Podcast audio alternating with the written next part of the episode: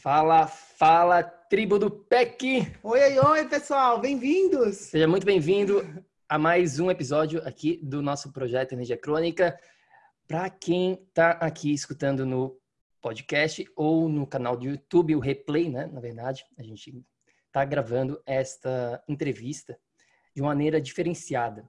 É, a gente está gravando, obviamente, o nosso convidado está aqui ao vivo com a gente, mas também a gente está transmitindo ela ao vivo no nosso grupo, no grupo privado que a gente tem dentro do Facebook, que se chama Tribo do PEC. Então, para você que está escutando no podcast ou no canal do YouTube, e, que você, e se você quiser participar da próxima vez que a gente tiver um, um convidado exclusivo, é bem simples. Ou você vai direto no Facebook e digita Tribo do PEC e provavelmente já vai vir lá o grupo. Ou então você vai no nosso site www.projetoenergiacronica.com e aí você acha lá tem um link chamado grátis e tem também acesso para este grupo exclusivo, porque no final aqui da nossa do nosso bate-papo a gente vai estar sorteando uma pessoa que tiver ao vivo no grupo, que tenha deixado pergunta ou queira perguntar alguma coisa. Então, se você quiser participar da próxima entrevista, é, vem com a gente, entra no nosso grupo de suporte. E a gente já está aqui com o nosso convidado de hoje, Renato Stephanie. Seja bem-vindo novamente. Gostoso estar com vocês, meus queridos. Sempre com. Show de, show de bola. E para quem não sabe, na verdade, a gente também já teve o Renato, a gente já entrevistou ele, já batemos um papo com ele, é, um dos primeiros episódios que a gente teve, o episódio número 9. Então, se você quiser conferir também, tem lá, episódio número 9, onde a gente falou um pouquinho sobre meditação, sobre yoga, medicina ayurvédica, bastante outros assuntos. Então, é, confere lá. E também, claro, a gente não vai entrar em todos os detalhes aqui da história do Renato, porque está lá dentro deste episódio. Mas para a gente começar um pouquinho é, essa conversa, uh, Rei, só para né, dar para quem não te conhece aqui, fala um pouquinho sobre o Rei. Ah, vamos lá. O... Oi, Rê. O Bruno me deixou falar. Oi, oi, oi, oi, oi, oi. Gratidão por estar aqui. É sempre um prazer imenso, uma festa para mim quando a gente está junto. Eu sempre, meu Deus do céu, é uma felicidade imensa. Então, assim está sendo nesse momento agora. Gratidão por estar aqui. É recíproco, Van. Uma delícia estar com vocês. A vez que a gente se viu, a gente estava pessoalmente, né? Lá em Floripa. Muito gostoso. Sim, sim, sim. Vamos lá, Brunão, Van, quem é o Renato? Para quem está me ouvindo pela primeira vez. O Renato é um ser humano que entende que está nesse plano aqui para evoluir e descobrir o que é o amor. Né? O, as ferramentas que eu utilizo para descobrir o que é o amor são bem focadas em, nas coisas que eu faço, como eu trabalho. Né? O meu trabalho hoje é direcionado em escrever livros, em produzir conteúdo, é, ter podcast e, e ser terapeuta. Né? Eu me descobri terapeuta depois de muitos anos, então é, adoro dar aulas, palestras, cuidar das pessoas um a um para que elas possam reprogramar o que existe dentro delas de medo para a frequência do amor, que é o que eu acredito. Né? Uh, além disso, claro, o, um dos principais maneiras que eu, pelo, pelos quais eu evoluo, eu descubro esse amor, que é o que eu chamo de uma evolução espiritual, é com o meu relacionamento com a minha mulher maravilhosa, com o meu cachorro, com vocês, com as amizades que eu prezo, que curto, que pessoas que, que tem, que você dá o ping, elas dão de volta, né? Aí é gostoso, tem troca, tem, tem fluxo, tem vida. É, esse, eu, esse eu diria que é o Renato, assim, dizendo bem, bem simples. Aí o, o resto é tudo coisa boa pro ego, né? Currículo. Então, eu era um engenheiro mecatrônico, me formei, depois eu fiz uma, um curso de especialização em futurismo e tecnologias exponenciais na Califórnia, lá na Singularity University, que fica dentro de, do campus de pesquisa da NASA. E depois a vida foi me conduzindo para o outro lado. Ela foi me mostrando que para eu poder usar essa, essa, todo esse potencial né, que eu descobri lá de futurismo, de tecnologias exponenciais, era necessário integrar isso com tecnologias ancestrais, que a gente pouco vê. Né? Então aí eu me aventurei, eu me formei como instrutor de yoga, sou professor de yoga também, né? É, massoterapeuta Ayurveda, e aí é isso que eu faço hoje. Eu gosto muito de ficar observando polaridades, dualidades, para entender o que, que é o caminho correto do meio.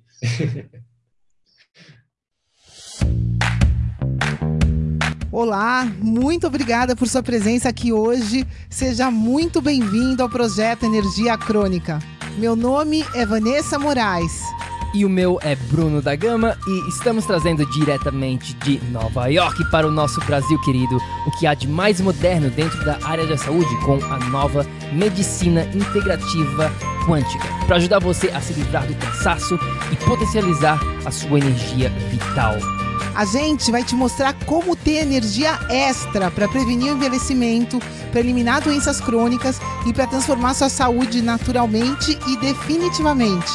Sem tomar medicamentos perigosos e contínuos. Sem dietas milagrosas. Sem privar-se das coisas boas da vida mesmo que você tenha só 15 minutos durante o seu dia para você. E para saber um pouquinho mais sobre como usar a terapia de biomodulação energética integrada para transformar a sua saúde, confira o nosso site www.projetoenergiacronica.com. E agora vamos ao que interessa.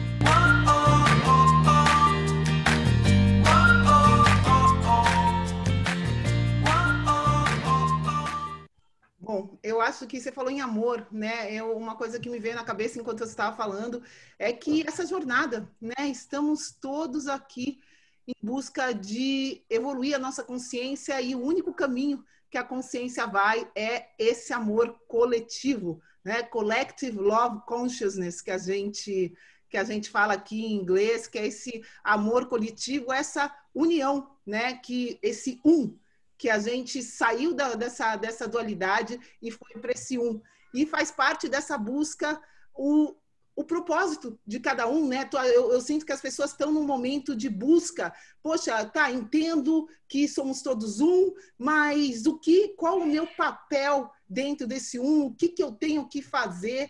Para desenvolver isso, para buscar isso. E muitas pessoas querem ver esse papel assim extremamente delineado, desenhado, né, como se fosse uma coisa concreta, definida. O que, que é esse essa busca, né? Esse essa visão, esse propósito maior que guia todos nós aqui nessa jornada para você, Rê? Boa pergunta, Van. É, um pouco antes da gente falar, inclusive, né? Você tocou num assunto bem legal que é uma palestra que eu tenho, que é a que mais vende para empresas, E, e, e o pessoal gosta muito, gosta muito demais, que é chama Pare de procurar o seu propósito. Então, assim, eu, pela minha experiência de vida e depois desses aí cinco anos trabalhando com mais de duas mil pessoas em desenvolvimento pessoal, crescimento, aceleração do, do desenvolvimento próprio, eu, eu posso afirmar com você, né, de, de acordo com esse Instituto Renato de Ciência, que, que eu fui pesquisando, que o propósito, ele, ele é assim como o desenvolvimento espiritual, ele é assim como o amor. É algo que deve florescer por você. É algo que deve desabrochar, né? E como que ele desabrocha? É o que eu chamo de pequenos atos ordinários que formam feitos extraordinários. Você não vai um dia acordar e falar, puta que pariu, é isso, meu propósito, não sei o que, não sei o que lá. Ou então, como outras pessoas tentam fazer, que é tipo escrever um, a missão e valores né, de uma empresa. A minha missão, a missão da empresa é conseguir ajudar os seres humanos a ter uma vida mais bonita e não sei o quê. É lindo no papel, né? Mas na prática, que bosta. A Monsanto aposto que tem um slogan lindo, mas tá, o que, que ela faz no mundo de fato? Né? Ela tem visão e valores que é, são maravilhosos, mas então eu acredito que o, o propósito é a, é a, própria expressão artística do seu ser no mundo. Né? Então, qual é a expressão artística do Bruno? Qual é a expressão artística da Vanessa? Né? Pelo, pelo que eu convivo com vocês, cada um tem assim, um monte de qualidades, um monte de valores, né? O Bruno é um cara calmo, tranquilo, feliz, é um cara que conecta com a natureza, até muito disciplinado nos atos dele, porque pelo que a gente viveu junto em Floripa, né? Tá sempre uh, dando suporte à Mona. A Vanessa é essa explosão de, ah, de amor, que tá sempre expandindo, falando, né? Entrando nesse flow bonito que você tem de falar, de, do dom que você tem na fala fluida, né? Então, isso, isso são qualidades que acho que ninguém ensinou para vocês. Desabrochou, né? Pelo, pelo próprio conhecimento de quem vocês são. E eu digo que o, meu propósito, eu, eu, eu faço ele por todas essas atividades que eu falei para vocês, né?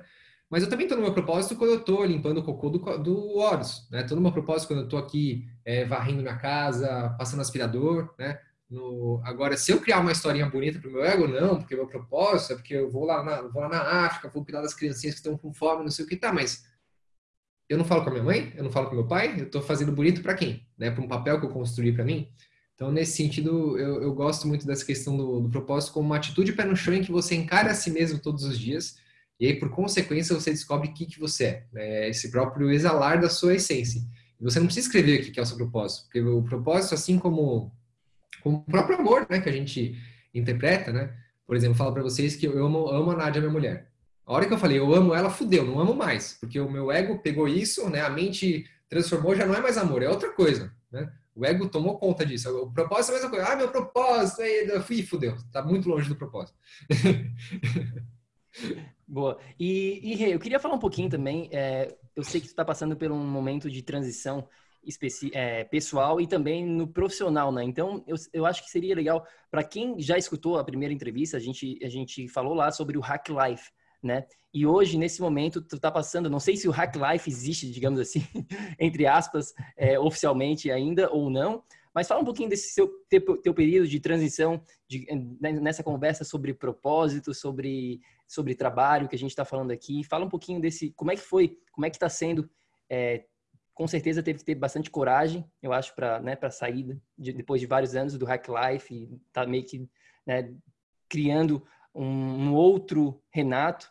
Então fala como é que está sendo esse processo, que eu acho que é interessante nessa conversa de propósito. Boa pergunta, hein, meu? Gostei dela.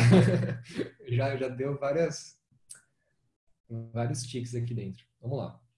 Bom, para quem está ouvindo hoje pela primeira vez, o que, que é o Hack Life? Foi uma empresa que eu criei né, em 2015 com um workshop lá na Vila Madalena, que era como hackear a sua vida. Então, eram técnicas e ferramentas para tornar a sua vida mais fácil, simples e fluida, equilibrando corpo, mente e alma. Né? Então, essa palestra da Vila Madalena, que tinha aí suas três, quatro horas, virou depois um curso online com 20 horas, depois virou um outro curso online com 20, com 50 horas, né? E acabou se tornando um grande movimento de pessoas que estão em busca de si mesmas, né? Desse equilíbrio, dessa vida harmônica. E, e justamente aliar né, o, o que existe de tecnologia da vida moderna com a sabedoria ancestral de escolas filosóficas. Uh, cara, foi uma jornada incrível para mim, né? E desde 2015, o Hack Life foi o, foi o emprego que eu mais durei. Até então eu não tinha um emprego que durava mais que oito meses. Né? E ele me ensinou muito, cara. Eu diria para você, Brunão, que eu, eu, me formei como engenheiro mecatrônico, mas o, o Hack Life foi o MBA da minha própria vida. Foi onde eu aprendi a, lapidar muitas coisas dentro de mim, de, de virtudes, de valores, de muitas coisas. E aí, cara, no começo desse ano, eu, no meu aniversário de 30 anos, eu tinha um chaveirinho de MDF com o logo do Reclife que a gente dava de brinde. Eu, eu, eu, peguei aquilo e deu vontade de eu queimar na minha fogueira. Eu faço bastante fogueira aqui na lareira, no quintal de casa, eu queimei no fogo. Senti lá dentro de mim que tinha que se transformar aqui, né? E aí depois no, nas minhas sessões de massagem ayurvédica com meu mestre, que é onde eu aprofundo mesmo em quem eu sou, que eu tenho essa essa, essa visão do, do self, né, do, do eu superior, que eu consigo realmente enxergar as coisas de um outro plano. Ele falou uma coisa para mim que eu tinha que negociar com meu ego por algumas coisas. Né? Eu fiquei com aquilo na cabeça. Como assim negociar com meu ego? E aí eu, eu, eu, senti dentro de mim que existia um futuro que estava acontecendo, né? Eu estava entrando numa outra fase com a Nádia. A gente casou agora em setembro do ano passado, a gente já está no relacionamento de oito anos, já morava junto há três. E eu, eu, eu comecei a perceber que existia um, muito mais a ser vivido para frente. E que o Hack Life, de alguma forma ou de outra, estava me engessando, assim. Eu, eu, eu, eu virei meio que um, um prisioneiro da minha da minha própria liberdade, né? Uma, uma coisa assim. Eu, eu, mesmo criei uma coisa que não não estava legal para mim. E aí eu fiquei com isso na cabeça, fiquei refletindo, fiquei pensando, né? E, e depois assim de não uma, né, mas várias meditações, muito conversar com a Nádia, conversar com os meus pais, conversar com amigos, uh, eu, eu, eu, eu consigo me conectar bastante pela arte também. Então, eu, eu faço desenhos que eu vou entender ele só depois de três, quatro meses, né? Do que, que a minha psique realmente quer. Então, eu, eu tenho uma parede aqui em casa, né? A gente tem uma, uma árvore da vida que a gente desenhou numa, sessão dessas de maluquice que a gente teve. E essa árvore da vida tinha só o lado esquerdo, do amor. Né? Tinha eu, a Nádia, tinha a nossa Ohana, né? nossa família, o amor como comportamento. E aí, uma outra sessão, né? depois de três anos que a gente desenhou esse lado esquerdo, a gente desenhou eu e a Nádia uma madrugada do lado direito. Esse lado direito apareceu lá o nome diretriz, apareceu fogo, apareceu luz, apareceu eu, ela morando no campo, né? E construindo uma nova vida. E eu falei, puxa, o Hack Life não tem espaço mais aqui nesse futuro que, que eu quero viver, né? Eu, eu, eu, não acredito muito nesse negócio de futuro, eu acredito que é sempre o presente, né? Então eu falei, tá, se, se, se não tem espaço no futuro, não tem espaço no presente, então tá fácil a decisão. Né? E aí o, o, que eu sinto hoje é que assim, o, eu, eu terminei com a marca Hack Life, mas mantive o meu nome, né, Renato? Porque eu, eu, senti que o Hack Life, como eu falei, foi um MBA para eu poder integrar muitas coisas dentro de mim que eu não tinha integrado. Então, ele foi uma ótima escola para eu aprender a me expressar com o público, Deu, deu, porque eu meio que usei ele como um escudo para poder falar quem o Renato era. Né? Porque quem era o Renato? Era um moleque de 25 anos, mas o Hack Life, ah, o Hack Life é legal, meu. Não, o Hack Life é grandioso, tem um nome em inglês não sei o que, não sei o que lá. Aí, depois de muito tempo, assim, e, e eu vi também o Renato muito fragilizado, né, por trás do Hack Life, de, que, de querer fama, de querer poder, de querer riqueza, de querer. Muitas coisas que o Renato olha hoje e fala: hum, acho que não é mais isso que me move, né? É, não que isso justifique tudo que eu estou falando para acabar com a marca Hack Life. Né? Eu acho que era possível ter mantido, ajustado, assim como ele passou por várias transformações durante esses anos, mas alguma coisa me disse que não era não era coisa, né? Que eu precisava de um novo nome, precisava de, de outras coisas.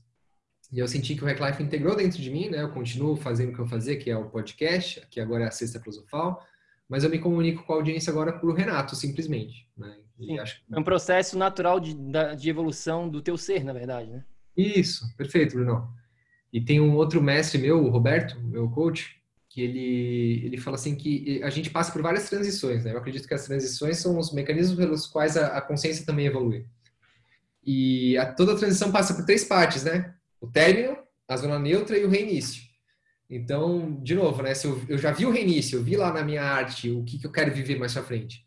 O que, que eu para eu viver aquilo, o que, que eu preciso deixar para trás? Aí fica óbvio as coisas, né? A gente é, fica, fica muito claro a, a expressão. É, e para mim fica claro a necessidade de você seguir na evolução que te faz sentido. Você isso. sentiu isso e você né, acreditou. Eu falo sempre que a gente precisa crer para ver. Então uhum. você sentiu aquilo forte, você acreditou e foi. E se jogou no abismo né, da vida e, e aí com certeza vai aí surgem as coisas né? É nesse é nesse espaço que surgem as criações surge o novo e surge tudo. Isso eu acho sensacional é, e eu acho que é mais ou menos isso que a gente tem que ter como o Bruno falou coragem. Coragem para assumir o que realmente faz sentido o que está no nosso coração e deixar de lado né, essa parte da mente do ego. É, não vejo outro caminho acho que o caminho da evolução vai ser sempre esse, da gente é, buscar esse desenvolvimento individual, em primeiro lugar, esse amor próprio primeiro, né? E buscar sempre de uma maneira positiva, você visualizar algo de positivo e sentir o momento e se jogar, se jogar. Eu acho que é por aí. Muito legal. Show. É, eu queria falar um pouquinho. Né? A gente tem alguns tópicos que a gente meio que deixou aqui em aberto, que eu acho que vai ser muito legal aqui para os nossos amigos bioenergéticos, é, que eles vão aprender bastante contigo hoje. E o primeiro que a gente tem aqui é sobre rotina matinal, né? Que é um tópico realmente que eu amo, é fascinante. Na verdade, começou lá em 2015, quando a gente se conheceu lá em, em Pasadena, né? na, na conferência do, do Bulletproof Conference, né? A gente fala sobre isso no nosso episódio é, número 9, mas teve teve várias palestras legais, mas uma mesmo realmente me, marcou bastante. E até hoje, né, a gente compartilha isso aqui dentro. Até engraçado, é, Vá, que hoje foi a, a aula, a gente está com os nossos mentorados agora, né, no, processo, estamos no módulo número 3, e hoje foi a aula sobre exatamente isso, sobre essa parte que a gente chama de manhã manhã bioenergética, como criar a sua, né, sua rotina matinal, matinal, como iniciar o seu dia. E tem essa parte que a gente compartilha lá sobre a ciência dos 22 minutos, né, de como é importante esses primeiros minutinhos do nosso despertar, de quando a gente né, abre o olho, a gente está saindo daquele momento de relaxamento, quando a gente estava dormindo e agora está consciente. Então vamos falar um pouquinho sobre esse tópico, né, rotina matinal. O que, que é a, a parte mais primordial, antes de mais nada, que quando a gente fala rotina matinal, o que, que vem na tua cabeça, assim, logo de cara? Ótimo, Bruno. Que gostoso, que sincrônico. cara, é... o livro que eu estou escrevendo esse ano chama Pequenos Atos Ordinários Feitos Extraordinários. Né? Ele não só é um livro, mas também é um curso em áudio, que eu, eu gosto muito de curso, eu aprendo muito escutando. Para mim, podcast é a melhor mídia de consumo. Eu aprendo muito mais do que, de repente, no YouTube, do que até num curso online. Então, esse ano eu decidi fazer um, um curso em áudio com, esse, com essa temática, né? Que depois isso vire um livro.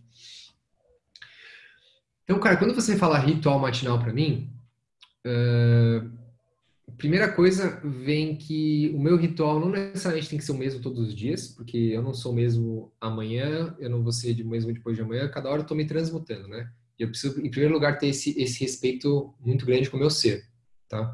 Por que, que eu digo isso? Porque todo mundo acorda um dia de cu virado. Né? Não sei se você vai botar um pi aí, mas tudo bem. É, então, é, tem dia que você acorda que você tá... Cara, que você sente que Deus está falando com você, que tudo tá lindo, maravilhoso, os passarinhos estão lá, os anjinhos estão soprando no seu ouvido, a intuição tá tona, você tá caminhando naquele puro flow da vida. Aí tem dia que você acorda, meu Deus, eu sou um bosta, eu não me mereço, minha vida é uma merda, não sei o que, não sei o que lá. Todo mundo tem isso. É, acho que acredito que em qualquer estágio de evolução esses pensamentos correm por nós. Então. Olá! Espero que você esteja gostando desse episódio do podcast. Eu só gostaria de te falar que se você está cansado, com falta de energia, se você está enfrentando problemas na sua saúde, mais do que isso, se você está buscando uma solução definitiva para os seus problemas, vem conhecer um pouco mais sobre a terapia de biomodulação energética integrada lá no nosso site. É só ir no projetoenergiacrônica.com. Entre em contato com a gente, manda suas dúvidas. E agora a gente vai continuar com o nosso episódio do PEC. Então, para mim, o, o, ritual matinal é o que traz o mínimo de consistência e de conexão com esse eu superior. Para mim, não importa o que aconteça, seja um dia bom ou seja um dia ruim, tá? Uh, então, por exemplo, um dia, o meu ritual matinal perfeito é eu acordo, eu abro os olhos, eu chego pertinho da Nádia, minha mulher, eu sinto o cheirinho dela, aquilo me alimenta. Aí o Horus pula na cama, ele sente que eu acordo, ele já pula na cama, dá barriguinha, a gente fica lá naquele estado de amor. Eu fico rezando o Pai Nosso, que é, que é a oração que me conecta, né? Que eu lembro da, da infância com meus pais, rezando antes de dormir. Eu fico rezando o Pai Nosso, curtindo esse amor um pouco, né? Aí eu levanto, eu, aprendi isso com o Dr. Vasant Lad, da medicina Ayurveda, eu, eu, passo as minhas mãos assim do topo da cabeça até onde eu puder aqui, aqui embaixo para limpeza de aura, né, para eu poder limpar e purificar o meu campo energético. E beijo as minhas mãos, né, como um, um sinal de amor próprio. Tá? Aí eu levanto, raspo a língua, escovo os dentes, vou meditar uma hora. Aí eu leio frases de afirmação que eu tenho para mim todos os dias Faço, faço uma oleação com óleo de gergelim quando tá frio, né? Para dar uma esquentadinha. Eu, eu tenho muito frio, eu sou bem magrinho. E faço alguns asanas para circular energia no meu corpo. Tá? Logo depois eu tomo uma ducha, vou dar uma volta com horas enquanto eu ouço alguma coisa para me inspirar, tomo um café da manhã e venho aqui, sento a minha manhã sagrada, modo avião no celular, incenso, mantra, fico escrevendo o livro, né? Que é o que eu gosto de fazer. Do, ontem foi diferente, por exemplo. Eu acordei, cara, acordei com uns pensamentos horríveis de, de emoções, de traumas que eu já não sentia há muito tempo, né? Mas eles voltaram à tona. Eu falei, puta que pariu, que merda. Aí, você, aí eu fiquei naquela autocobrança, julgamento. Puta que pariu, eu sou um bosta, eu não evoluí. De novo essa coisa, tô voltando para trás na vida. E agora, meu Deus, de novo isso. Porque, né? Todo esse diálogo. e minha sogra estava aqui, ela passou uns dias aqui. A gente ficou de férias, foi super gostoso. E Aí é, eu ia, a gente ia levar ela para a casa dela em Guarulhos, né? Eu, cara, não fiz nada, não meditei, mas eu, eu, eu nesses dias que eu, tudo sai do controle, eu tenho um ritual pocket. Eu falo, o que, que eu posso fazer em cinco minutos? Cinco minutos é meu banho, né? Começa quente, termina no gelado. É uma oração, o tempo todo cantando mantra, ouvi um mantra no chuveiro. Foi o que eu fiz. Fui pro banho, fiz, tomei meu chazinho de tulsi, que eu gosto bastante, me conecta, e fui dirigindo. Aí minha mulher e minha sogra falando aqui no, no carro, aquele estado irritadiço, né? Tipo, qualquer coisa vinha um julgamento. Ah, aqui minha sogra é não sei o quê, aqui minha mulher não sei o quê. Elas são codependentes uma da outra. E eu, eu só observando esse jogo aqui, mas respirando, né? Eu falei, isso não sou eu. Isso não sou eu. Você tá aí, eu já entendi o seu jogo, mas isso não sou eu, né? Cheguei na casa da minha sogra, o que, que eu fiz foi meditar, né? Eu, aí eu consegui abrir o tapetinho de yoga lá, fiquei no sol meditando, aquilo me, me animou um pouco, me trouxe uma outra energia, né? Aí eu fui, comecei a escrever, na hora que eu comecei a escrever, pronto, aí o flow veio, e aí eu, ufa, saí, né? Aquela nuvem escura, densa, né? De... foi embora. Né?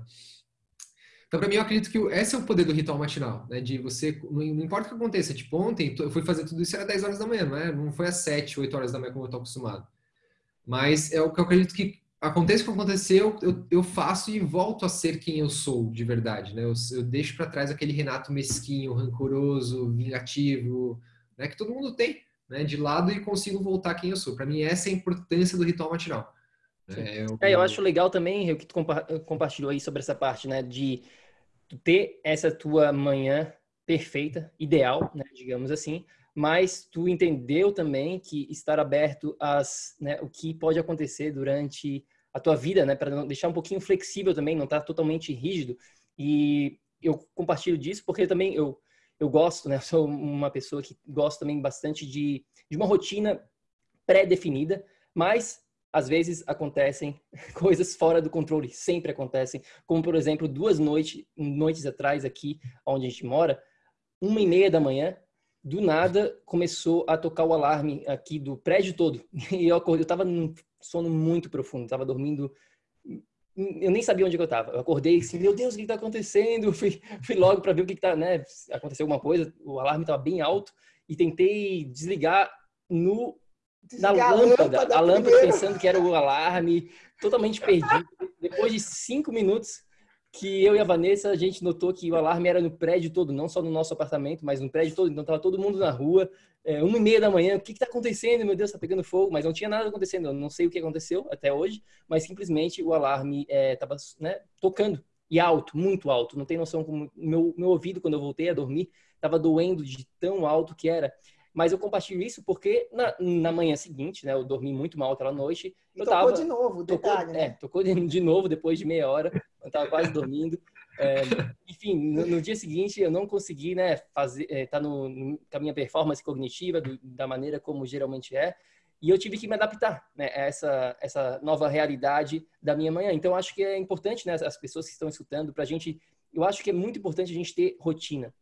Né? Isso aí libera é, energia tremenda, porque a gente gasta muito quando o nosso cérebro ele não sabe o que vai estar acontecendo, então ele está sempre tentando adivinhar o que, nossa, o que, que tu vai fazer agora, o que tu vai fazer agora. Mas quando a gente tem né, uma rotina onde a gente sabe é, da onde que vai vir as coisas, por exemplo, isso aí ajuda muito nessa conservação da nossa energia. Mas também entender que a gente não tem controle total dos, da vida, né? Mas é como a gente reage. Tem um ditado que fala assim, é mais é, life is not what happened to you, is how you react. Eu acho que é mais ou menos por aí. Enfim, falei bastante aqui. O que, tu acha disso? Cara, assina embaixo. É, e eu, eu diria mais, né? Que quando esses, esses, esses rituais matinais, para mim, eles, eu, a analogia que eu faço é tipo uma equipe de Fórmula 1 que consegue trocar um pneu em 7 segundos, né? O mesmo um chefe de cozinha. Você vai no restaurante de um chefe de, de cozinha, duas estrelas Michelin, por exemplo. Cara, você pede um prato super rebuscado, aquilo chega na sua, na sua mesa o quê? Em 20 minutos, né? Se você fosse tentar fazer aquilo em um dia, você demorar o dia inteiro para tentar chegar no mesmo, no mesmo nível, né? Mas por que, que o chefe consegue aquilo? Porque, cara, ele está meses preparando aquilo. Os, ingredientes corretos já estão de molho, né? Tem, é, eles conseguem fazer aquilo tudo em 20 minutos porque tem toda uma base, uma estrutura que está por trás daquilo. Então, para mim, o ritual matinal é é a mesma coisa. É você preparando o seu sistema, dando sinais para ele de que você quer um dia extraordinário, você quer entrar em flow, você quer dar o seu melhor para o mundo, né? Então, quando você, você é tipo você ativa os, os pontos corretos do seu corpo para tipo estar tá no flow, né?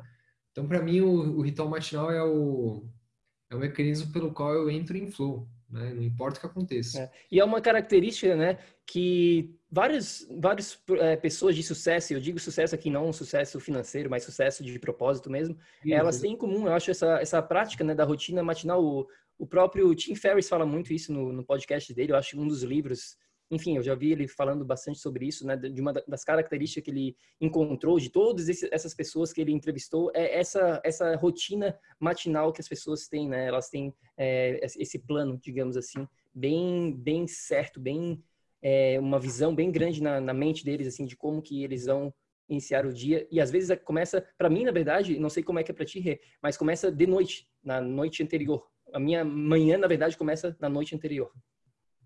Não, absolutamente. Na noite anterior tem todo um ritual também de, de poder aquietar o cérebro, aquietar a mente, os pensamentos, conectar né, com algo maior. tomar um banho quente, um banho no escuro, que eu gosto muito à noite, tomar um chazinho, ficar muito em família, assim, né? Conversando coisas boas que nos elevam. Para mim, tem, faz todo sentido. Vocês usam bastante né, o óculos uh, laranja, né? Isso tem um, um benefício gigante. É, é, é, uma, uma coisa, né, que vocês dois falando, né? Você falou de preparação, né? Não tem como é, negar que preparação é, é, um, é um componente essencial. Assim, a gente tem que estar preparado, né? Psicologicamente, emocionalmente, com certeza esse um ritual ajuda em tudo isso. E outra coisa que você falou é esse comprometimento, né? Que, que acho que é o que leva a gente. A gente, se for perguntar eu e o Bruno, independente de rotina, independente do que acontece, se tem uma coisa que leva a gente a seguir, né? É, e a buscar o melhor, o flow e tudo mais, é esse comprometimento com o nosso desenvolvimento, com o nosso propósito, no caso, se quiser chamar de propósito. Mas se for perguntar, acho que é a única coisa que a gente tem. Pode passar o dia, pode acontecer o que for, pode ter, sei lá, a gente pode ter ficado sem dormir. No dia seguinte, a gente tem um comprometimento com o nosso propósito, que a gente não vai ficar o dia inteiro dormindo ou o dia inteiro mal-humorado. Você vai estar sempre buscando retomar o flow. Pode ser às 10, às 11, pode ser às 5 da tarde, mas esse, esse comprometimento né, que, que segura a gente. Eu acho que, que, que isso leva a, ao nosso próximo tema, que é disciplina né? É, é, esse, como que a gente consegue, né? Esse, é, na prática, desenvolver isso, né? De ter esse comprometimento consigo e com o nosso propósito, com a vida, enfim, com o flow. Maravilha. Eu, eu acho que, assim, em todo workshop que eu dou de disciplina, eu, eu falo bastante sobre isso, sobre encontrar o flow através de rituais matinais eu, o ponto basal de todo mundo é encontrar aquilo que te motiva. Aquilo que você quer desenvolver na vida. Então, como vocês têm isso muito claro, isso é um propulsor para essa disciplina. Mas eu, eu tenho conheço pessoas, ah, Renato, eu queria acordar cedo que nem você, queria praticar yoga todo dia, como é que eu faço? Eu falei, tá, mas para que, que você vai praticar yoga? Eu tenho um propósito pelo qual eu faço meu yoga, mas às vezes para você vai ser a corrida, vai ser natação, não sei. Né? Para mim é yoga. O, é, é, o yoga é para você? Primeira pergunta, né? o que, que você espera alcançar com o yoga? O yoga, para mim, é uma, é uma ferramenta pela qual eu me encontro. Eu já tentei de tudo, tentei meditação, tentei um monte de coisa para mim. Assim, o número um é yoga, ponto. Então é por isso que eu faço todo dia. E, e, partindo do yoga, né, eu gosto muito do, do texto sagrado aí do Yoga Sutras, que foi escrito por um rishi, que é um sábio antigo da Índia, lá há 10 mil anos atrás, chamado Patanjali. Ele fala que assim, o yoga é a cessação das atividades mentais para que você permaneça no ser espiritual. E ele começa nos aforismos dele, é um, é um livro maravilhoso, super, é de graça, né, na Amazon, você pode baixar, quem quiser. E tem uma hora que ele fala assim, que o único uso correto da vontade é para permanecer no ser espiritual. O único uso correto da vontade é para permanecer no ser espiritual. E aí a gente pode aqui destrinchar o que é o ser espiritual. É o flow, é o propósito, é a sua essência, é ser você mesmo, o nome que funcionar para você, né? O ser espiritual é quando você está além desses, desses, desse negativismo, né? desse vitimismo, desse pessimismo. Né? Então, eh, para mim, a disciplina, ela funciona para que eu me liberte de mim mesmo, me liberte das minhas, das, dos meus vícios e fique nas minhas virtudes. É, é praticar o yoga o tempo todo. Né? Então, o, nesse, e nesse sentido, é, é importante entender o que é disciplina. Né? Porque, assim, eu tive um pai né, que me passou isso e o, a minha experiência no mundo que, que era muito ah, general e vai, né? E isso ficou dentro de mim. E eu, por muito tempo, tive a disciplina como uma coisa ruim. Que eu atrelava muito a coisa, a rigidez, ao masculino que eu não queria desenvolver dentro de mim. Né? Mas aos poucos, quando eu fui chegando mais perto disso, eu percebi que é o contrário. Se você tem isso saudável dentro de você, isso te liberta. Né? E é engraçado, né, Bruno? Vocês devem ouvir isso bastante, eu ouço muito. Que as pessoas acham bonito os vícios hoje, não mais as virtudes. Então, quando elas me praticando yoga, ai, que bonito, mas eu queria ser assim, eu não me estico, né? Ou então, ah, não, é bonito, mas eu, eu prefiro comer meu brigadeiro. Ah, mas é, é, legal, mas eu prefiro assistir minha TV. Você, ah, você, você, dorme, você dorme às nove e meia da manhã, você dorme às dez da manhã? Ah, não, não, prefiro ficar assistindo TV Netflix até doze e meia da manhã. Tá bom. Né? Eu, eu, eu tenho muita. No fundo, eu tenho uma, uma compaixão né, por essas pessoas, porque talvez elas não tenham entendido o que, que é esse extrapolado coração do amor para o mundo. Porque o dia que elas encontrarem, elas talvez voltem lá para trás e entendam que o que, que é disciplina? É você não assistir Netflix? Claro que não.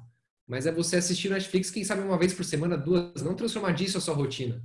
Né? Todo mundo precisa de tempos de relaxamento, de, né, quiser tomar uma cervejinha, tomar um vinho, né, fazer o que quiser, mas isso não tem que ser a norma, isso tem que ser a exceção. O que acontece é que a gente transformou os vícios, as, as virtudes em vícios, né? o, que, o que deveria ser a exceção em norma. Né? Então, pô, tem dia que eu fico aqui assistindo filme com a minha mulher até as duas horas da manhã? Tem, é uma delícia. Mas é o quê? Uma vez por semana? Duas? No máximo.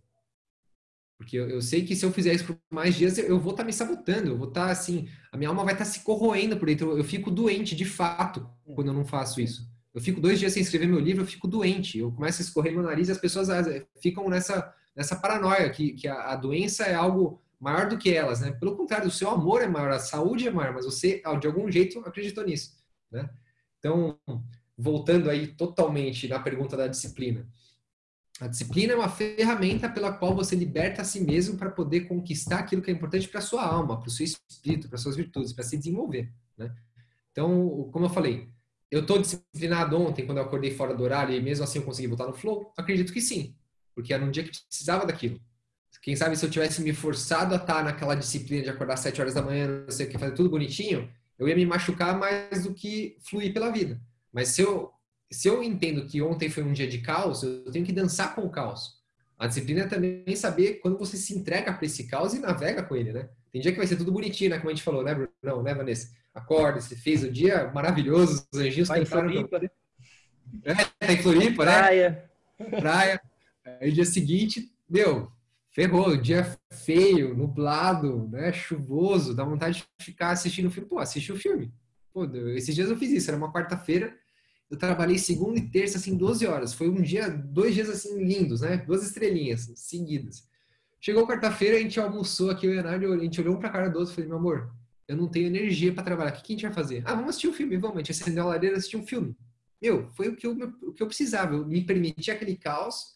No dia seguinte, quinta-feira, tô cheio de energia, feliz, né? Pronto para trabalhar de novo. Então, para mim, essa é a disciplina de você encontrar essa libertação.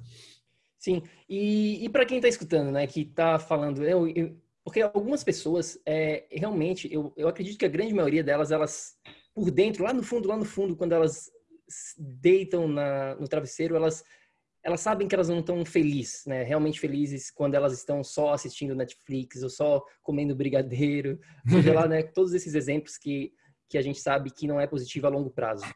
E agora existem algumas pessoas que elas vivem de uma maneira inconsciente, que elas acham que aquilo ali de repente é norma, mas aqui dentro do PEC, as pessoas que nos seguem, que nos escutam, elas estão em busca de evolução. Então, elas, se elas têm algum desses vícios, esses, né, alguns desses hábitos que elas estão tentando quebrar, elas estão conscientes disso. Mas muitas vezes o que acontece, Renato, é que elas falam assim: ah, eu sei, Bruno, Vanessa, eu sei que eu tenho que fazer isso, eu sei que isso não está me levando ao meu propósito, mas eu não vou começar, eu, não, eu vou começar na segunda-feira que vem. E a procrastinação é algo real, é algo que faz parte da vida dessas pessoas, né? Como que a gente consegue ajudar uma pessoa que está aberta, que ela está aberta para este aprendizado, que ela está buscando, mas simplesmente ela se sabota na jornada dela? Nossa, Bruno, ótima pergunta, cara. A gente pode abordar isso de vários, vários aspectos. Acho que um, um jeito que eu gostaria de começar abordando isso seria com a pura ciência. Esses dias eu li um artigo científico muito legal da doutora Candace Pert, é, já falecida, né? ela foi uma pioneira em descobrir quais são as moléculas que transformam as nossas emoções. Né? Ela descobriu que existe uma relação direta entre o nosso pensamento, o nosso estado emocional e quais são os polipeptídeos que enviam essas informações para todo o nosso corpo. É um livro chamado Moléculas da Emoção. Sim. Uhum. né? Incrível, já deve conhecer.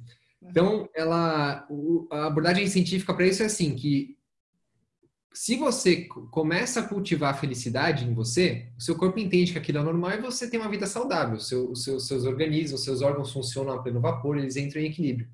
Uma pessoa não saudável é aquela que viciou o seu sistema na própria química da infelicidade.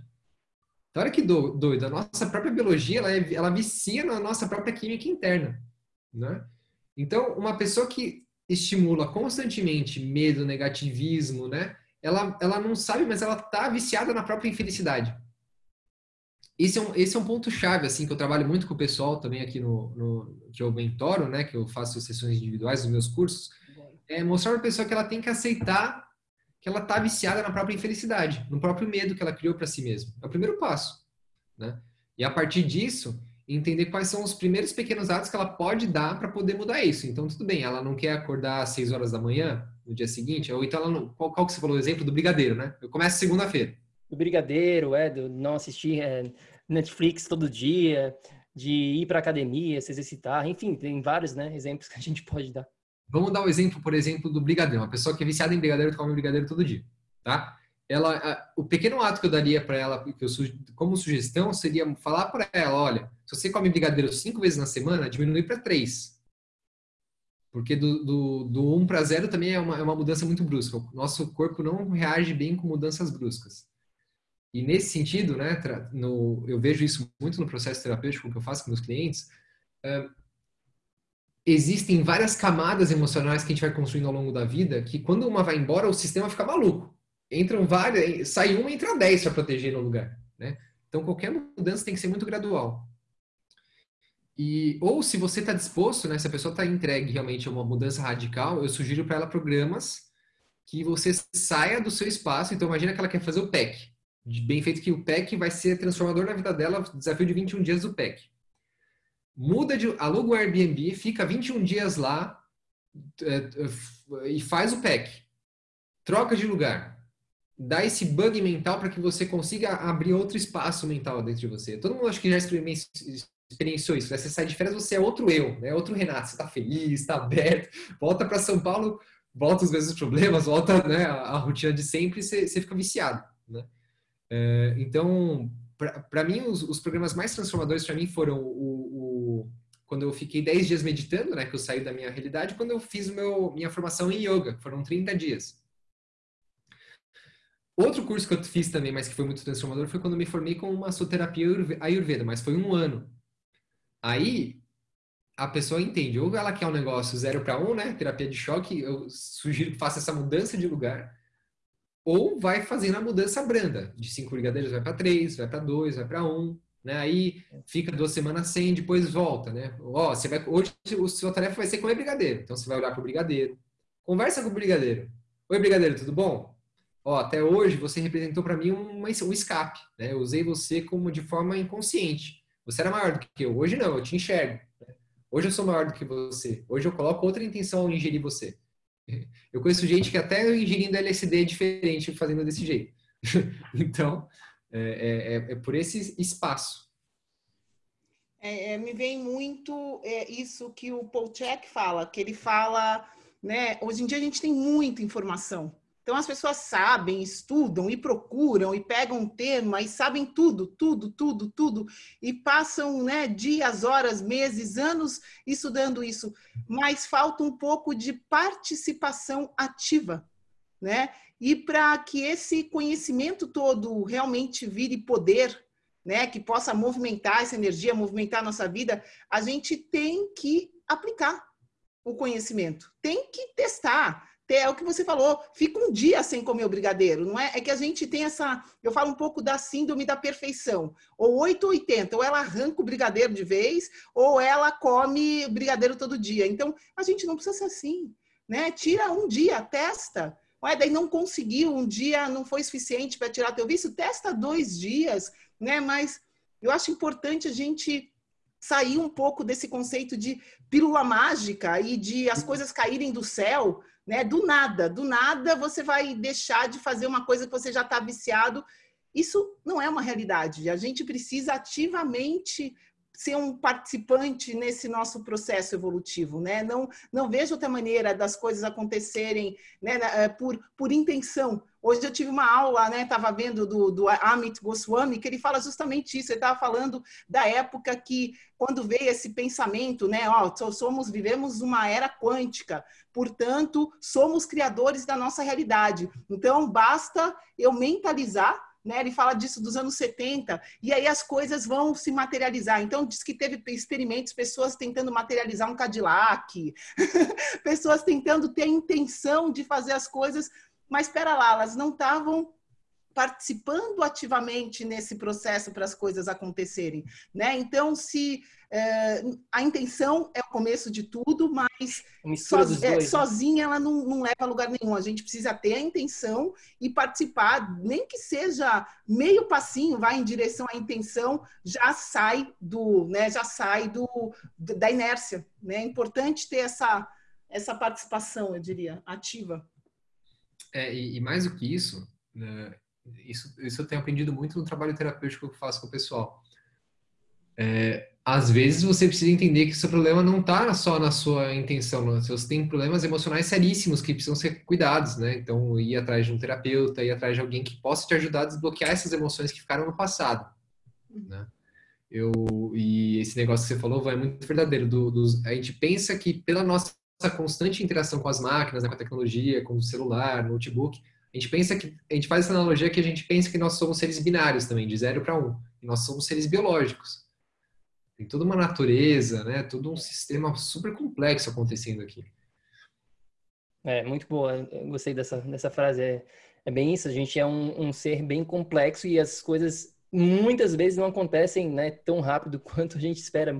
Muito pelo contrário, né? Até em termos de produtividade, né, que não é o assunto hoje aqui, mas quando isso é algo que a gente está aprendendo bastante aqui, né, que a gente tem uma filhinha de dois anos e meio quase, então a gente tem que ser o máximo né, produtivo com o menor tempo possível. E a gente às vezes acha que vai fazer uma atividade, ah, vou escrever um e-mail, vou escrever um e-mail para a tribo do PEC.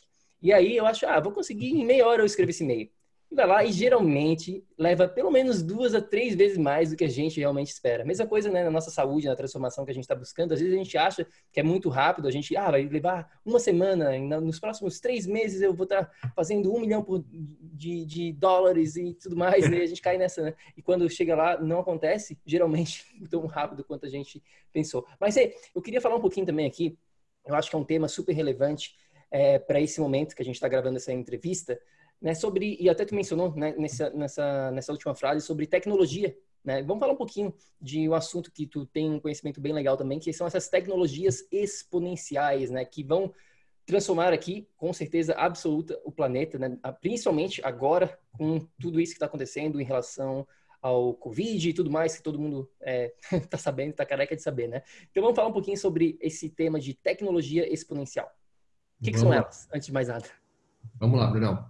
É, as tecnologias exponenciais é um termo que foi cunhado né, pela Singularity University, que foi uma iniciativa de dois caras brilhantes, chamado, um chamado Peter Diamandis, né, que você conhece, já leu o livro dele, e outro chamado Ray Kurzweil. O Ray é o diretor de engenharia do Google, um puto inventor. Os dois se uniram lá no Vale do Silício, no campus de pesquisa da NASA, e, e fundaram a Singularity University. Eles deram o nome de tecnologias exponenciais aquelas que estão avançando a um passo exponencial, não linear, né? 1, 2, 3, 4, 5, 6, mas tipo 2, 4, 2, 4, 8, 16, 32, 64, 58, é exponencial, né? E eles entenderam, né, pela grande visão deles do mundo e pelo grande conhecimento tecnológico deles, que essas tecnologias que tinham poder de mudar drasticamente a nossa realidade atual, que estavam avançando nessa, nessa curva exponencial, eram a nanotecnologia, a inteligência artificial, a computação, a robótica, a biotecnologia, a nanotecnologia, a medicina e tem mais uma. Enfim, é, então, a abordagem que eles têm é muito humanocentrista, né? E, e, entende que é o ser humano que vai ser o deus da própria realidade. O ser humano, em algum momento, vai conseguir criar, por exemplo, uma superinteligência artificial que para ela nada será impossível, que de repente a humanidade tem um problema de energia, ela vai ser capaz de projetar uma máquina que consegue, que consegue ir lá perto do Sol, enviar energia para a Terra, ou então, por exemplo, criar uma um, uma super recicladora, né, para poder acabar com todo o lixo do planeta, ou então criar um jeito de acabar com a própria morte, né? Que entender a morte como uma, uma simples falha genética no nosso corpo, que isso é simplesmente resolvido com uma super inteligência artificial. É uma abordagem muito bela, é, eu, eu, eu gostei muito e ainda me inspira muito essa, essa visão de que o homem é capaz de criar essa superinteligência inteligência artificial. E ao longo dos anos eu fui criando a minha própria visão do futuro também. Né? De, além do, disso que eu enxerguei lá e vi que o, pessoal é bem evangelista, né? Assim, muitos desses caras são até ateus, mas que eles acreditam na toda poderosa tecnologia para salvar os seus, os, seus, os seus problemas. Tem caras até do Vale do Silício, isso é muito real, Bruno, que deliberadamente não tem uma vida saudável porque eles acreditam que um dia a tecnologia vai ser tão boa que não importa seus hábitos, não importa nada, você vai tomar, vai injetar uma corrente de nanorobôs no seu, no seu sangue e você vai ficar lindo com energia. A mágica vai finalmente existir. Isso. Os nanorobôs vão deixar você com energia crônica 24 por 7, né? É, totalmente delegado. Eu acho muito perigoso e muito cego esse tipo de visão, né? Assim, e eu acho que não diferencia muito da nossa própria indústria farmacológica, que é o que já acontece hoje. A Nádia, né, minha mulher é médica, ela falou que recebe gente lá de, direto no, no, no consultório dela. Ah, você tem algum problema de saúde? Não, não tenho. Você toma algum remédio? Ah, tomo para pressão, para colesterol, para. Ou seja, são coisas que estão controladas. Não quer dizer que você não é assintomático, né? Você tem sintomas, você, está com né, é, doenças crônicas, né? Que nem vocês fazem. Você está com doenças crônicas, mas não estão manifestando, você está controlado. Tira esses remedinhos, explode. Né? Então, eu acho que esse tipo de visão futurista não, não diferencia muito disso. Durante os últimos anos, né, com toda essa jornada de ir para um lado da tecnologia, depois ir para o outro, da consciência, eu percebi que realmente a tecnologia é uma força incrível, mas ela está aqui do lado yang, masculino. A força que tem que evoluir junto com ela para que a gente não colapse enquanto humanidade é a consciência. Né? A consciência e tecnologia são forças opostas que o próprio yin yang faz com que elas floresçam juntas. Né? E nesse sentido, cara, é, o que eu estudei bastante e tenho estudado agora, e o que eu tenho me dedicado à minha vida, são é observar essas tecnologias que eu digo que são exponenciais, mas que elas têm escala no coração, que elas têm escala em ter uma relação harmônica com a natureza. Né? Quais são elas, cara? Que eu acredito sim piamente. É você criar uma metodologia de saúde, de energia crônica, de, de né, estilo de vida, rituais, né? É, conexão espiritual, né? Cor, alinhar corpo, mente e alma. É, você entender como você pode ter uma vida com zero lixo, não é, cons não é consumir menos, é zero lixo. Você não pode mais é, não ser responsável por um picolé que você toma na praia e você deixa naquela lixeira, você não sabe que, que, aquele, que aquela lixeira vai ser reciclada. Né? Por exemplo, ontem fui na casa da minha sogra, eu consumi um pouquinho de granola, fiz um, um lixo de plástico. Lá em Guarulhos não tem coleta seletiva. Eu trouxe o lixo para casa, aqui para São Paulo, e eu joguei o lixo aqui, porque eu sei que aqui vai ser reciclado. Né? Essa autorresponsabilidade nesse nível. Né? Lixo zero. Segundo, Terceiro, bioconstrução. Cara, uma lata de tinta não é reciclável. Como é que você vai construir uma. Você já viu tanto de entulho quanto de caçamba vai com uma simples obra, né?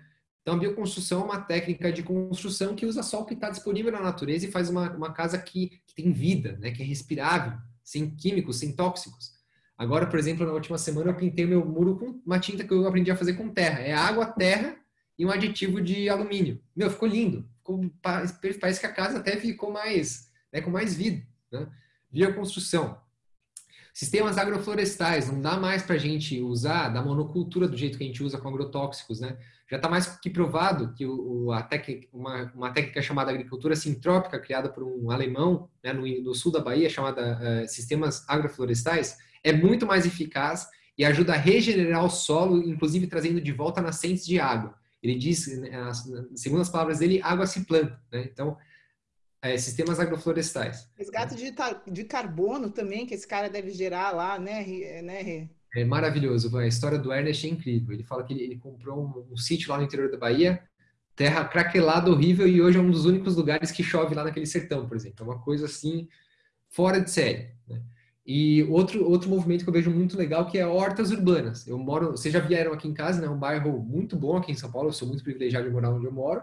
Mas, cara, o que tem de casa aqui parada para vender há 10 anos, 20 anos, cara, e, e, o único jeito que parece que o ser humano sabe fazer dinheiro hoje é ou é, faz um condomínio fechado, né? Loteia, ou mesmo sítio, né? Loteia o sítio, ou então faz tudo e constrói shopping, né? É o jeito que o ser humano tem de fazer dinheiro. Mas, cara, tem um monte de. Tem uma galera muito foda aí, principalmente nos Estados Unidos, que está fazendo o movimento de agricultura urbana. O cara, o cara fatura 100 pau de dólares por ano só com agricultura de em 400 metros quadrados que ele tem no terreno dele. Tudo limpo, com energia solar, né? E seria esse último, o último, né? Energia limpa. E reaproveitar. Então, por exemplo, você consegue criar sistemas muito baratos, muito legais hoje na sua casa para captação da água da chuva. Usar a água que você usa para lavar louça de adubo para sua horta. Né? Fazer da sua vida realmente um sistema regenerativo e abundante. Né? Sim. Fala nisso, é, como é que tá essa tua... A gente, última vez que a gente conversou ao vivo, né? Foi em março, acho que foi em março que tu foi lá para Floripa, né? E tu estava nesse processo aí de de repente sair de São Paulo, ir para uma fazenda. Como é que tá esse, esse processo aí de vocês? Covid. Agora daí veio o Covid, enfim. Como é que tá Não, essa o parte? O Covid veio para ter certeza de que esse é o momento, cara. Esse é o momento de transição, de aproveitar a oportunidade de um monte de terra aí, de um monte de gente que, tá, que realmente está abrindo os olhos para outras realidades, né? Que está vulnerabilizado, que de repente vai a, a poder aceitar outras propostas. O projeto continua todo vapor, mas eu comecei aos poucos aqui em casa de São Paulo mesmo. Então, esse primeiro pintar o muro de terra foi uma coisa, né? Ajustar a casa, né? Ajustar uma, uma base financeira, uma base estrutural, assim, emocional melhor. Mas continua todo vapor. Eu tenho estudado muito, como eu te falei, esses movimentos, entendendo como que eu vou adaptar isso na minha vida, na fazenda. É, mas isso é... O meu sonho um dia é criar um centro é, bioconstruído em que eu ensine todas, todas essas tecnologias para o ser humano. Criar o curso que eu quero chamar de Life MBA. Para frente. Tá, mas está rolando. Arrepiei aqui. Eu, eu, tem, tem, um, tem um sinal quando o Renato fala as coisas e que, e que vai materializar, que vai rolar. Eu me arrepio quando a gente está nesses papos. Muito legal. Vai rolar. É, e a gente, a gente tinha marcado, né, a gente ia para a fazenda, os pais da Vanessa, né, para quem não sabe, para quem está escutando, eles têm uma fazenda é, muito legal, muito legal mesmo, em Capão Bonito, que é duas horas, duas horas e meia de São Paulo, e a gente tinha marcado de ir para lá, mas aí veio todo esse lance do, do corona, enfim. Falando em corona, vamos falar um pouquinho sobre isso, né, tá? acho que a gente está vivendo um momento que é único, com certeza absoluta, e eu queria saber um pouquinho a tua opinião, né, o que que tu acha, como é que vai ser daqui para frente, é, vamos pensar no futuro, né? Vamos, vamos falar aqui sobre as, as coisas boas que estão vindo pela frente. Que, como que tu vê? Sobre as oportunidades, oportunidades que esse momento único está trazendo, né? Acho que é isso. Perfeito, gente. Eu acho que a primeira oportunidade é essa, é de você achar essas oportunidades onde não tem. Então, cara, falar de agricultura urbana aqui em São Paulo para o cara que só fica pensando em vender a casa dele e de repente não vê que tem um puta de um terreno fértil para poder de repente faturar 100 pau por mês usando agricultura urbana. Um ponto. Né? Como que a gente pode convencer essas pessoas a, a reutilizar o espaço urbano? Né? É, segundo ponto, acho que está evidente para todo mundo, mais que evidente, a poluição.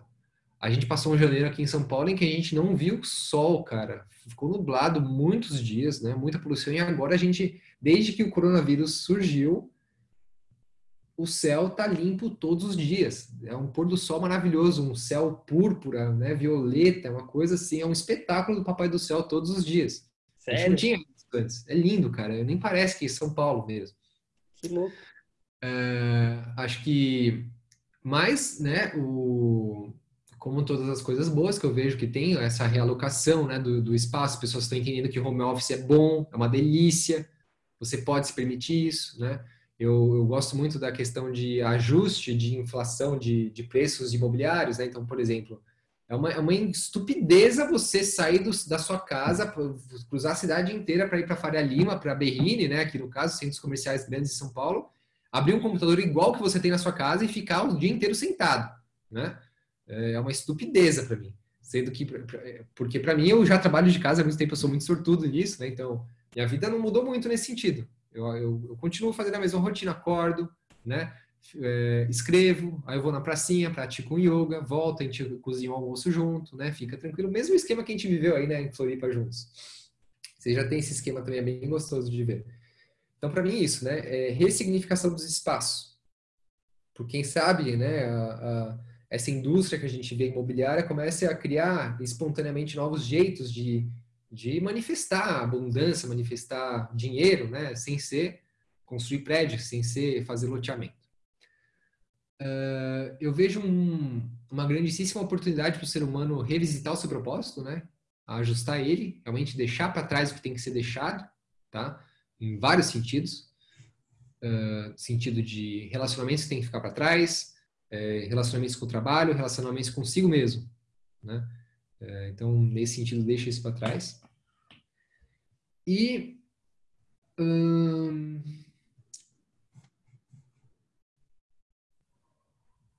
cara, acho que uma maior integração com a natureza, assim, de, de, uma vez por todas a gente parar de, de, de, com essa história do eu que a gente tem dentro da gente, né? Essa história do eu mata tanta coisa, é, mata o que a gente sente de verdade, mata a, a nossa dissociação do que a gente pensa que a gente é algo além da natureza, né? Então, cara, e se eu pudesse olhar para vocês dois e entender que vocês são parte de mim? Como é que eu posso estar aqui para servir vocês o melhor que eu posso, né? Como é que eu posso estar aqui para ajudar essa parte de mim que eu vejo em vocês, né? Pô, se a natureza está sofrendo, por que, que eu, eu, eu não posso também entender que aquilo é parte de mim? Né? Uhum. Nesse sentido, dessa visão mais abundante e macro do todo. É, com certeza eu falo um negócio que somos células de um organismo vivo maior. Né? Isso é muito claro, né? E eu acho que caiu a ficha para todo mundo nesse momento, né? E eu acho que é uma oportunidade linda de cada um de nós se desenvolver, evoluir, buscar o que a gente falou aqui nessa conversa o tempo inteiro, buscar o propósito, buscar ter uma disciplina que favoreça o nosso desenvolvimento, que favoreça desenvolver essa felicidade, alegria e não medo e outras coisas, né? Sair e na verdade a gente tem essa escolha, ou você vai para a televisão 24 horas por dia e fica doido com esse medo coletivo, essa desgraça toda, é ou você enche, né, fala deu, deu e volta para si e começa a fazer a coisa mais importante que você tem para fazer nessa realidade, nessa vida, que é se desenvolver. Então, eu acho que não existe oportunidade melhor do que essa, do que esse aqui agora, para a gente buscar essa evolução, né? Dica Perfeito. não falta, temos aqui dica de rituais matinais, temos vários caminhos de desenvolvimento nesse momento. É, e, e o, que, o, que, eu vejo nessa situação toda, que me dói muito o coração, é ver como as pessoas deixam o medo apossar-se delas, né? Então, como eu falei, minha vida não mudou muito. De novo, eu sou um cara super privilegiado, vivo num bairro aqui que é uma comunidade por si só. Todos os dias ainda vou para a pracinha fazer meu yoga. Porque eu, eu, ainda acho que é um absurdo você se privar da luz do sol, se privar de coisas que fazem bem para você, que te deixam nesse estado de energia crônica. Né? Então eu continuo fazendo meu, meu yoga, é isso que eu acredito. Né? Agora, é, pessoas que, que deixam. O que eu digo é assim: pensem por si só, sintam por si só. Né? Não é porque tem um monte de gente falando que você não pode sair de casa que você, você pode sair de casa, você pode botar máscara, se proteger do jeito que faz sentido para você, mas não deixe de tomar sol, por exemplo. Perfeito, Rei. Então, é, Última pergunta para ti, antes que a gente termine aqui, fale mais aonde né, os nossos amigos bioenergéticos podem saber mais sobre o teu trabalho. Eu queria uma mensagem final, a gente sempre pergunta isso aqui, uma mensagem final, um pensamento, alguma dica, algum conteúdo, livro, seja lá o que vem na tua cabeça agora que tu queria, que tu queira compartilhar com a gente, que tu acha que vai ser é, positivo para quem quer buscar esse estado de energia crônica que a gente fala aqui dentro do PEC. Ah, é um livro que eu tô, tá bem presente para mim, já li ele algumas vezes. Foi um livro que me ensinou a amar de outro jeito. É um livro de liderança executiva, chama Monge Executivo, do James C. Hunter. Ótima dica. Para quem quiser. E o Executivo, James C. Hunter. Isso, para quem quiser aprender como e se tocar, né, de uma história bem simples, o que é a essência da, da liderança, não só da liderança para com os outros, mas a liderança de si mesmo. Boa. É, Vá, alguma consideração final, alguma última mensagem, pergunta para o rei, alguma coisa que tu queira falar? Pensando aqui, a gente não falou muito de flow, né? A gente falou no outro episódio, tem bastante coisa sobre flow no episódio é, número um. Mas eu acho que a dica, a dica é essa, né? De tudo que a gente falou, é a gente se permitir é, viver nesse flow, né? Tá, as, a gente não controla as circunstâncias, não controla o que chega, mas a gente consegue sim, tem o poder de escolher o que fica na nossa vida, né? E escolher coisas positivas que acrescentem na nossa, no nosso dia a dia, no nosso propósito, na nossa caminhada. Eu acho que esse é um poder gigantesco que a gente tem e que chegou a hora, mais do que nunca, agora a gente tem esse tempo de se dedicar a isso, né? De, de aplicar isso no nosso dia a dia, na nossa realidade. Acho que é isso. Boa. É, Rê, fala pra gente onde, né, para quem está escutando, nos vendo neste exato momento, para saber mais sobre o teu trabalho, é, onde, qual que é a melhor maneira de entrar em contato contigo. Vamos lá. Cara, hoje, por toda essa transição né, de Hack Life e tudo mais, é, dois espaços. Tá? O primeiro lugar é a Sexta Filosofal, que é o meu podcast. Então, qualquer lugar aí, app de podcast, você pode achar. Sexta Filosofal, procura no Spotify, no Google Podcasts, no Apple Podcasts, onde funcionar para cada um. E meu Instagram, que é o renato.stephanie.as. É isso. Ah, e o que, que é o AS? Augusto Silva. Ah, tá. É do, é do próprio nome. É, a, tava, a, gente tava conversando e a Vá falou, mas o que é o AS? Eu falei, não sei. Vamos perguntar para ele. Boa. Perfeito. É, brigadão, obrigado mais uma vez, né? Segunda participação, primeiro convidado que tem duas participações até agora no PEC. e foi muito legal, muito legal esse bate-papo. É, gratidão mesmo. E fique firme e forte aí na missão. Tamo junto. Tamo, Tamo junto. junto. Sempre, sempre, sempre. E que possamos estar literalmente juntos, né? O quanto antes para celebrar a vida, para, enfim, né? Prazer. Comer outra pizza lá em Florianópolis. Pois é. Com certeza, aquela com certeza. Pizza, meu Deus, aquela pizza a gente foi. Para quem for em Floripa, pessoal, dica aqui do dia. Dica do dia é que se fizer sentido para você comer uma pizza nesse exato momento da sua vida, vá na pizzaria do Sica, que fica no canto da lagoa. Que, meu, eu até tava pensando nessa pizza um outro dia aqui, não sei o que veio. Eu tava lembrando daquele dia que a gente foi lá. É uma experiência, é uma experiência única, né? É, uma experiência. É, é isso aí, minha amiga, meu amigo bioenergético. A gente fica por aqui, então. E lembre-se sempre, ação, ação, ação, para que você também possa viver num estado de energia crônica. A gente se fala na próxima. Fique com Deus. Tchau, tchau. Gratidão, pessoal. Até a próxima. Beijão, gente. Beijo. Ei, ei, ei, ei, ei, não desliga ainda não.